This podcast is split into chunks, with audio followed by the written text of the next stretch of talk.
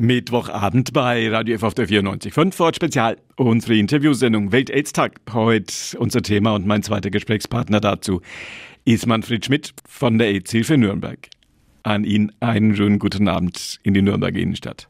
Ja, guten Abend. Ich habe gerade bei unserem Gespräch mit Sarah Ambrecht gesagt, eine Frage ist noch offen. Es kann getestet werden. Das kann man bei Ihnen machen, bei der AIDS-Hilfe.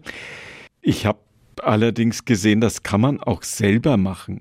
Ganz genau. Also da hat sich glücklicherweise, muss man jetzt in Zeiten der Pandemie sagen, in den letzten Jahren äh, einiges getan. Äh, man kann sich zum einen auch selber mit Schnelltests testen lassen. Das ist erlaubt in Deutschland. Die sind jetzt zugelassen seit zwei Jahren. Und es gibt auch noch eine Möglichkeit, äh, des Heimtests. Also das ist ein bisschen anders. Also dann nehmen sich die Leute Proben selber zu Hause ab, Blut aus dem Finger und Abstriche und Urintests und schicken die dann in ein Labor und bekommen von uns dann die Testergebnisse per SMS oder per, am Telefon mitgeteilt. Und das ist natürlich eine Möglichkeit, die sich jetzt in Zeiten der Pandemie für viele Leute sehr anbietet, weil sie völlig ohne einen persönlichen Kontakt an die Tests kommen. Die werden ihnen dann zugeschickt, diese Proben. Nachfrage danach ist groß, nach wie vor. 2019 haben wir die äh, bei uns äh, die magische Grenze von 1000 Tests im Jahr überschritten. Das sind zum einen, also der größte Teil äh, sind Leute, die montags abends zu unserem Checkpoint-Testprojekt kommen. Dort ist auch ein Arzt anwesend und dort äh, können sich Leute anonym auf HIV, auf, aber auch auf Syphilis, Chlamydien, Tripper, Hepatitis testen lassen. Also alle so Sachen, die man sich beim Sex einfangen kann. Eines ist neu. Es muss kein Arzt mehr dabei sein. Ein Vorteil für viele die sonst vielleicht diesen Test gescheut hätten. Ganz genau, also das ist jetzt nochmal äh, was, was sich in diesem Jahr geändert hat. Äh, wir dürfen jetzt also auch ohne dass ein Arzt anwesend ist, äh, die geschulten Mitarbeiter dürfen HIV, Syphilis und Hepatitis C Schnelltests selber durchführen und natürlich auch das Ergebnis mitteilen. Wobei man sagen muss, diese Ergebnisse von Schnelltests sind ja nie Diagnosen, sondern immer nur Verdacht auf eine Diagnose. Das heißt, deswegen dürfen wir das auch ohne Arzt. Und wenn wir eine Verdachtsdiagnose hätten, würden wir selbstverständlich die Leute an die entsprechenden Facharztpraxen dann vermitteln.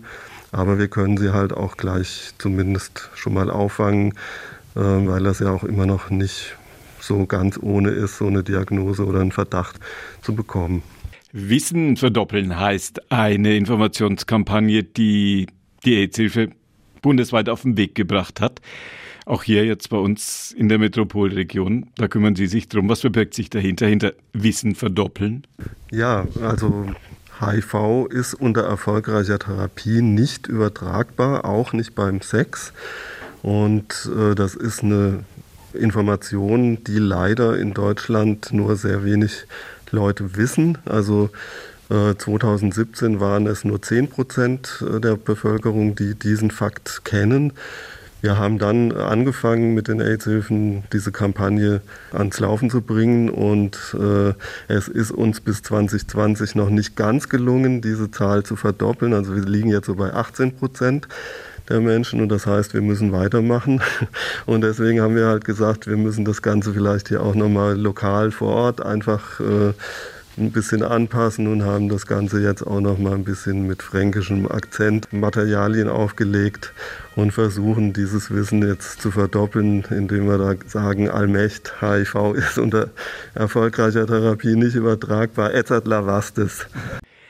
Wenn man über Viren redet und wenn man über viral ansteckende Krankheiten redet. Wir bekommen es in diesen Tagen ja bei Corona, weiß Gott mit, spielen immer zwei Sachen eine Rolle. Zum einen Prophylaxe und zum anderen Medikamente.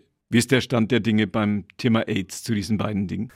Ja, Prophylaxe bei HIV ist ja allseits bekannt. Das gute alte Kondom hilft immer noch.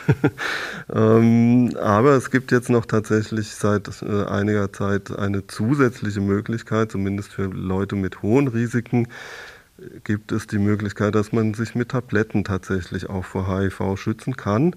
Also die Leute, die jetzt vielleicht sagen, ich will das selber in der Hand haben, ich will mich nicht auf einen Partner oder eine Partnerin verlassen, dass die dann vielleicht das Kondom auch nimmt äh, und dass das dann auch alles gut funktioniert. Ähm, da gibt es die Möglichkeit jetzt äh, seit einiger Zeit, dass man Tabletten gegen HIV-Infektionen nehmen kann. Äh, wird auch tatsächlich von den gesetzlichen Krankenversicherungen seit letztem Jahr übernommen, also für die Zielgruppen, wo das sinnvoll ist. Und das würde uns wirklich, glaube ich, weiterbringen, die Zahlen noch weiter nach unten zu drücken bei HIV-Neuinfektionen weil es einfach so ist, ähm, das Kondom schützt sehr zuverlässig, aber man muss es halt auch verwenden. Und das ist gar nicht so einfach, wie die Leute immer so denken und tun, als wäre das irgendwie eine Kleinigkeit. Ähm, da macht die Psyche einfach, also das ist ja einfach schwieriger, als viele Leute so denken. Großes Thema, wenn man über Infektionen spricht, Symptome.